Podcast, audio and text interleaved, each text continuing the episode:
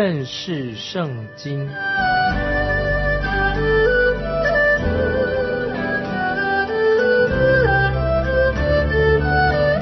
认识上帝的话，把上帝的话带到全世界。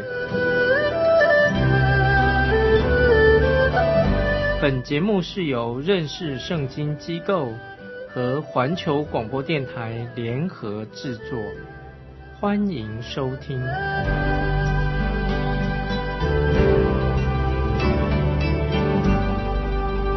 亲爱的听众朋友，你好，欢迎收听认识圣经。我是麦基牧师，请看约拿书。约拿书啊，我们继续看约拿书第三章第二节。约拿书三章二节说：“你起来，往尼尼微大城去，向其中的居民宣告我所吩咐你的话。”这些经文很重要。在约拿书一章二节也这样告诉我们：尼尼微城啊是一个很大大的城市。在约拿书第四章十一节，约拿书。第四章十一节也说明了，四章十一节怎么说呢？说何况这尼尼微大城，其中不能分辨左手右手的有十二万多人，并有许多牲畜，我岂能不爱惜呢？这是约拿书四章十一节啊，形容这个尼尼微是一个大臣。亲爱的听众朋友，今天。我们看到有些不信主的这些不信主的人，或者那学者喜欢挑剔、批评约拿书的内容。那么其中之一啊，要所批评的啊，就是关于约拿书当中，他有三次提到尼尼微是一座大城，就批评关于这段圣经，尼尼微是一个大城。那圣经约拿书说到尼尼微人啊犯了大罪。可是很多人对尼尼微城，他对他的历史背景所知道的很少，所知道的就是尼尼微这个城人犯了大罪。但是到了一八四五年啊，这主后一八四五年，那么有考古学家，考古学家他们就探勘寻找探勘这个废墟，那么他们就探勘找到了这个尼尼微这个废墟。那么尼尼微城是在哪里呢？他是探勘的结果之后，知道尼尼微城是它四面这个城啊，四面都是被河流团团的围住了一个平原上面啊。尼尼微城可以说是是一个平原，四面都有河流。这个河两条河流就是一个一条是底格里斯河，另外一条是博塞波河，它是在。围绕着这个平原，在那而且彼此是在这里啊相汇合。那么因为这两条河汇合了，就形成一个山谷。那么这个山谷正好就在这两条大河中，一条是底格里斯河，另外是阿伯塞伯河，两条大河流之间跨越过这两条河的顶端呢。那么在北方。就有一大系列的山脉，就是一大系列的高山峻岭。因此，尼尼微啊这个地区受到河流以及高山这个天然的这种防御啊一个屏障，做防御非常好，好的防御。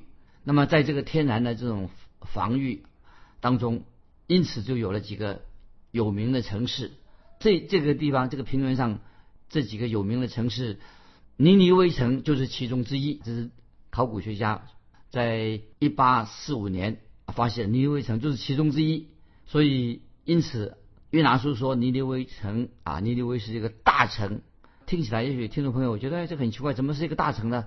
因为当时的城市它必须要有城墙，对不对？城市要有城墙才变成一个城市啊，而且人口很密集，但是它的。范围并不大，所以尼尼微是个大城。为什么说大城呢？因为当时已经说了，城市是必须要有城墙，而且人口密集，所以这样的话，它范围就会缩小的。如果我们去耶路撒冷啊，现在去耶路撒冷参观，参观的时候，你就会很惊讶，哎，这个城墙看起来很小嘛，城墙不是那么宽，因为在主耶稣的时代啊，就是耶稣基督的时代，或者在大卫王那个时代，其实城市啊，一个城市看起来都是不是很大，就是很小的。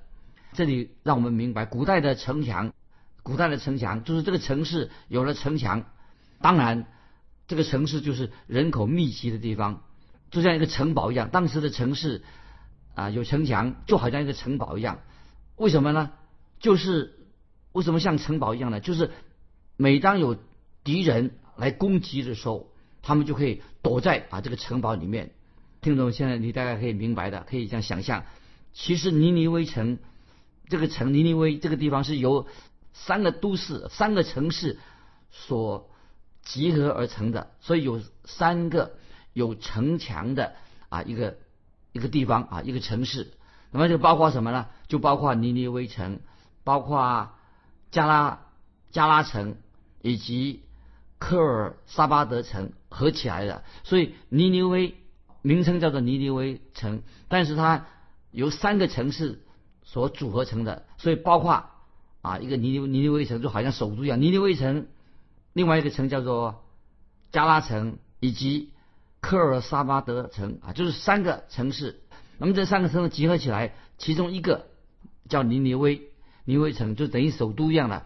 所以这整个这三个城，这个包括这个地区啊，就是以尼尼微命名。虽然叫做尼尼微，但是包括三个城市，所以那个地方什么啊？那个山谷很肥沃，土地很肥沃，那么住了很多的人。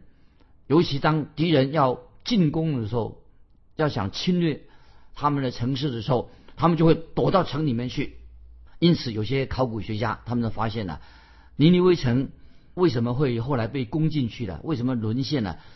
原因之一不是外来的敌人，不是外来人把这个尼尼微城攻破了，而是后来发生了洪水的灾祸，有洪水灾祸把这个城墙冲破了。那么，听众朋友，现在啊，你请你翻到《创世纪》第十章，《创世纪》第十章十一、十二节。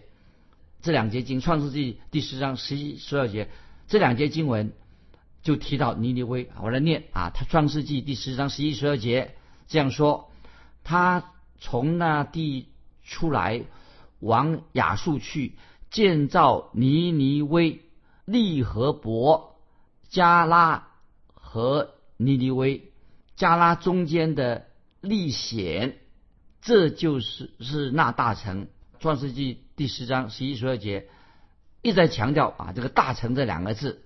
那么圣经注意，圣经一直强调尼尼微啊是一个大城，附近的区域其实都统称为这个名称什么？就是叫做尼尼微，因为它好像变成一个首都一样啊。所以听众朋友，所以我们知道尼尼微这个地方啊，或这个城，在当时是有许多啊小城。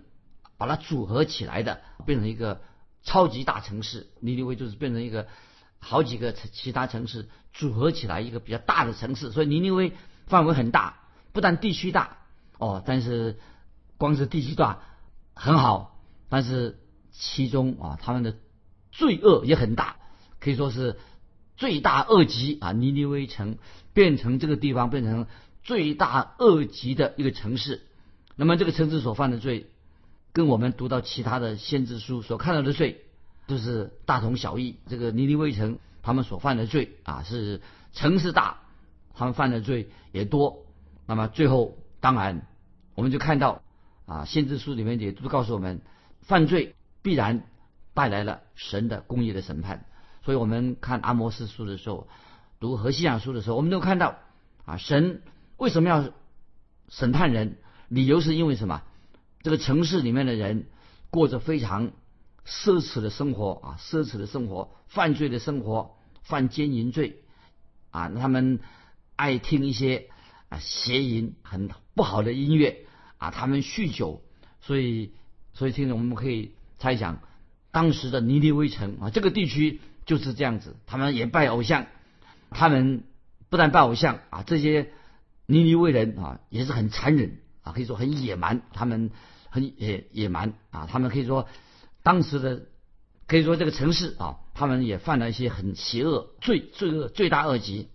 刚才我已经提过了啊，他们就是沉溺在酗酒、沉溺在色情当中啊。尼尼微城就是这样的城市啊，他们贪爱享乐，犯了淫乱罪，淫乱的一个城市。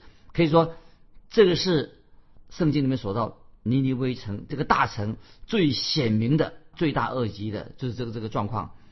感谢神，神就呼召先知约拿到这个大城去传悔改的信息。接下来我们继续看约拿书三章第三节。约拿书三章三节，约拿便照耶和华的话起来，往尼尼微去。这尼尼微是极大的城，有三日的路程。听众朋友注意这些经文，那这些经文很有意思。要我们注意，先知约拿现在什么？他现在就说到约拿便照耶和华的话起来，当神之前啊呼召他的时候啊，他跑到他斯去了啊，搭船去了他斯。那个时候他不要听从神的话，不按照神的话去行。可是现在呢，约拿啊，他经过这样的一个不在鱼肚子里面的这个经历之后，他就听神的话，去到尼尼微城。那是按照神的旨意，神听神的话了。那么这里说到，这尼尼微是极大的城，有三日的路程。那么这些经文啊，听我稍微提醒听众朋友，曾经引起很多一些批评圣经的人，他们就是论断圣经、嘲笑圣经。就像我之前也跟听众朋友说过的，呃，因为这个城市很大，所以任何人要在这个城市城市啊去。走一走的话要花好多小时。既然这里有三个大城，估计这个城市多少人呢？有三个，既然有在尼尼微，它是代表三个大城，估计那边的人口有多少了？应该是好几百万人，这么多。所以先知约拿他就要进到这个地区，因为那是一个极大的城市，所以要走三十多路程。啊，接下来我们继续看约拿书三章第四节，约拿就进城走了一日，宣告说。再等四十日，尼尼微必倾覆了。那么这是约拿书一个重点。三章四节，约拿进城走了一日，宣告说：再等四十日，尼尼微必倾覆了。我们看见约拿就花了很多时间，他就是走遍这个地方。因为那个时候，听众朋友，你明白，那时候没有收音机啊，没有电脑啊，没有什么现代化的扩音器，他要怎么样啊？听众朋友，你想想看。要怎么样去传达神的信息的一个这么大的地方，对对着这这么多的人，面对这么多人，那我个人认为，尼尼微跟我们现在的大城市很像啊，像现在的大城市一样啊，是有很多啊，现在有很多的市、很多的区啊、很多的小镇啊，这样啊把它连起来的。所以你可以想象，再做一个想象，听众朋友啊，也许从北京机场啊那个飞机场。啊，到香山啊，那么当时没有什么很便利的汽车，所以你想象你看，约拿先知他怎么做呢？他可可能会站在人多的路口，他就在哪里人多，他就在路口停下来就传讲啊神审判的信息，然后完毕以后，他又到另外一条街上，又到别的，又走到另外一条街，又向另外一群群众传讲。啊，神审判的信息，那么现在越拿着透过这个方式啊，一个城市一个城市啊，一个地区一个区啊去走，当然要花很多的时间啊，向这么多人传福音才能走完在尼尼微啊这个附近所有的这些城市。那听众朋友可能有人会问说，那约拿他去传道啊，去讲神审判的信息，他用什么方式来吸引人听他讲话呢？他怎么样？来吸引群众注意听他所传讲的信息呢？听众朋友，你觉得他用什么方式呢？对今天的传道人啊，如果你听众朋友你是一个传道，你你是牧师，当然你很希望能够吸引群众注意你所讲的。那么这个是一个不容易的啊，就是这是一个很很大的问题。做传道的，做教会里面的，我们都希望有更多的人能够听到神的话。当然这是很正常的一个想法。那么，听众朋友，我们会想说，哎，约拿先知约拿，他怎么能够做得到的？因为约拿他没有当现代啊，当时没有现代的有传播的哈，有电脑的，有扩音器的啊啊，他没有这种传播的次方式。那么约拿可能他也不会不像现在一样可以租一个大礼堂，那么会举办一个布道会啊，做一个啊，做用这种方式啊。今天我们都用这种方式，这个方式当然是很好。但是约拿在那个时候可能他没有机会啊，也不能不知道怎么做，没有这样做。那他也没有什么。啊，邀请一个名人啊，叫名人来啊做他做介绍，也没有找一些啊唱诗班啊名有名的歌手，为了吸引人啊请找请一个啊明星基督徒啊来做见证啊唱歌吸引人，可以说约拿没有用什么花俏的方式来传福音，所以我们知道这样判断约拿他所传福音的方式跟我们现代人不一样，他的方法是什么呢？听众朋友，他的方法就是。他做见证，他是一个从死里复活的人，死里复活的人啊！我想约拿是用这种方式见证，他是一个从死里复活人。那我个人认为，看来起这个题目应该是很容易会吸引人啊！这个人啊，他复活了，死了死人，他变得复活了，很容易引起人注意啊！所以约拿也许会做见证，说他曾经在鱼的肚子里面，他死了，后来三天三夜啊，在鱼肚子里面。神行了神迹，他又出来了。这样看来，不可能哈，这个人可能不可能，他这个人已经变了。那他以以前约拿传福音的时候，他没有有这样的经历，所以约拿现在已经从鱼的肚子里面出来了，所以他跟他以前约拿传福音的方式一定不一样啊。他经历过在他自己的经历，以前没有，现在有这个进了鱼肚肚子的经历，所以跟他以前。要做先知的方式就不一样的，让我再举个例子。先前可能也做过这样的举例，那么就这个举例是什么呢？就是说有人被吞进鱼肚子里面了，那他竟然能够活下来，那么他就把这个啊自己被鱼啊吞进肚子的经历啊，他就记录下来。曾经有一位学者，他说他见过一个人啊，这个人他说这个人怎么样呢？他说他写的一篇文章，说这个人呢曾经。在鱼肚子里面活了两天，那么后来还这个人呐的事迹啊，在英国伦敦做过展览。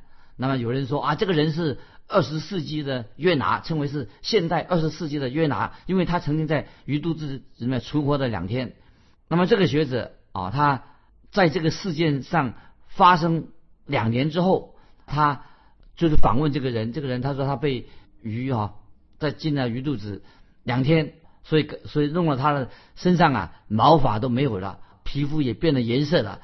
那么他说他在鱼的那个胃液里面啊，使他皮肤起了反应。那么当时这条大鱼几乎要把它把它的弄自己死在这个鱼肚子里面的，因为是他身上有这些留下这些反应啊，这个鱼的它的里面跟他的身体的它起了反应，那很明显的。先知约拿，他既然在这个鱼肚子里面三天三夜，当然他经历过类似的这样的情况。那听众朋友，你会不会这样？我们做一个想象，约拿的皮肤是不是也变了颜色了？跟他以前不一样，对不对？因为他在鱼肚子里面啊，他死了，后来复活了。他曾经在鱼肚子里面三天三夜，所以他的皮肤会不会变了颜色的？所以约拿现在这个样子啊，一定跟以前不一定有点怪怪的啊！这是听众朋友，这是我这样看。约拿，先知约拿，因为他从鱼的肚子里出来，所以现在呀，他的外貌啊，一定有点跟一般人不一样。所以这个时候，约拿在尼尼微城啊，他就停下来，那么他在那里见证福音啊，人一定会对他说：“哎，你你这个皮肤这样子，你去过哪里呀？”那么先知约拿一定啊会这样的做见证啊，他说：“我是啊从鱼肚子出来的，我是一个从死里复活的人。”啊，曾经有一条鱼把我吞进去了，现在又把我吐出来了，我死过了，现在我已经复活了，神就差派我来到你们当中，差派我到尼尼微城要传讲福音。可是我之前想要不想传福音，逃到他斯去，所以他就这样做见证了。那么听众朋友听到先知约拿啊，他做这样的见证，当时的人，我想他们不会耻笑他，反而是他们会很专心。看看这个人哦，他有这样的经历，他到底是在说什么？那么好多年前啊，听众朋友，好多年前发生一些奇妙的事情啊，就是在俄罗斯，俄罗斯就是苏联俄罗斯，在那个村庄里面发生一个什么事情呢？就是全村的人他们都回转归向主了，这是一个神迹。也许今天在我们中国也看到有的村子很多人信主的，就是在俄罗斯的村庄里面，全村的人听了福音以后，他们都归向神了。也也听说在南斯拉夫，南斯拉夫那个地方本来是也是一个共产的国家，共产党国家。哎，贝尔格勒，南斯拉贝尔格勒也很多人归主了。他们这些的地方，为什么这些俄罗斯的农村里面有人信主了？那么南斯拉夫那个地方贝尔格勒有很多基督徒，因为听了信主了。我想为什么原因呢？为什么变成信主了？原来他们是。听了啊，我们这个福音节目，我们所制作的福音节目，那么我们的福音节目就是认识圣经关于福音的节目，曾经已经翻译成俄文、南斯拉夫的语言，还有罗马尼亚的语言以及其他的语言，所以认识圣经这个节目啊，翻译成好多好多种不同的语言。感谢神，我们看见神的圣灵奇妙的动工了。我们想不到，哎，那些地方想不到的地方，居然。有人听了听到了，因为听广播啊，听认识圣经这个节目，信主了啊，这个是很奇妙。那听众朋友，也许你会不会想到尼尼微啊，这个罪恶这么罪恶邪恶的一个城市里面，居然他们有机会能够听到神的话，那么听到先知约拿向他们做见证，说我是一个从死里复活的人。其实听众朋友，这个也是今天啊我们。所要传讲的信息，我们也传讲啊，关于复活的道理。这个谁复活呢？啊，这个听众朋友注意，今天我们传一个重要的信息是什么呢？就是主耶稣的复活。我们看罗马书第四章，新约罗马书第四章，第四章保罗所说的罗马书第四章二十四、二十五节啊，这样说，就是我们这信神使我们的主耶稣。从死里复活的人，耶稣被交给人，是为我们的过犯；复活是为叫我们称义。这是罗马书四章二十四、二十五节特别强调啊，就是我们的主耶稣从死里复活，耶稣被交给人，是为我们的过犯；复活叫我们称义。所以先知约拿他在尼尼微城所传的，就是神要审判的信息。我们继续看。又拿出三章第四节，三章四节，再等四十日，尼尼微必请复了。哦，这是审判的信息。我认为约拿是带着一个很严肃的心情来传讲。再等四十日，尼尼微必要请复了，审判的信息。因为这个信息啊，要传给尼尼微人听。因为尼尼微成了人啊，也是他们的罪很大。我想，我生也许。约拿先知也不喜欢尼尼微城里面的人，因为他们罪恶很大。我们继续看第五节，三章五节太奇妙了。说尼尼微人信服神，便宣告禁食，从最大的到至小的都穿麻衣。听到没有？太奇妙了。这里说尼尼微人信服神，那么这是旧约圣经当中一个很重要、很奇妙的一个神迹的这样的宣告。神。今天所告诉我们的，就是要我们罪人啊悔改悔改，就是要我们做什么呢？就是信服神啊！这是尼威那位人他们悔改的信服神。今天听众朋友，神要你做什么呢？神要你相信神为你所成就的救恩，神要你相信耶稣基督定十字架是为你舍命，让你相信耶稣他是为你流血舍命，那么也要你相信。主耶稣已经从死里复活了，现在耶稣在哪里呢？主耶稣死里复活，坐在父神的右边。所以当时的尼尼微人啊，他们也是，也许生活上啊也是忙来忙去，那么啊他们也谈论许多啊很多世俗的事情。但是尼尼微人很可惜啊，他们活在罪恶当中，他们并不认识独一的真神。那么曾经几天前啊，我跟一个人在聊天哈。嗯，这个人啊，我认为他常常忙来忙去，每整天忙得团团转，啊，常常喜欢说：“哎呀，我看见了什么？我又去了啊，又去过哪里去参观过？”以及他总说他他又参加什么样的呃会议，什么那样的聚会。后来我就直接的问这位这个说，我问他说：“你有没有真正信耶稣？你真正信独一的真神吗？”那这个这个人他就想了一回，他说：“哎呀，我大概应该是吧。”但是听众朋友，我认为啊，这位我对他说话的人，他整天在忙来忙去啊，我敢说他所做的事情并没有什么属灵上的价值啊，他是白忙一场。因为他不是，因为他没有真正的像尼尼微人，尼尼微人信服神，他没有真正的信服神。我们看见刚才我们读三章五节，尼尼微人信服神，说到从大到小的都穿上麻衣，听懂没有？这里所强调的，一个人真正信了耶稣，真正信神的人，悔改的人，那么他的信心会带出啊行为。那么我们看见尼尼微人啊信服神，那么他们。啊，从最大的到最小的穿上麻衣，表示他们的生命改变了。所以听众朋友，啊，今天我们就分享到这里。啊，欢迎你来信跟我们分享一下。我想问一个问题：你认为一个真正信耶稣的人，应当有什么样的，在他行为上有说什么样的表现？啊，来信欢迎寄到环球电台认识圣经麦基牧师说。愿神祝福你。我们下次再见。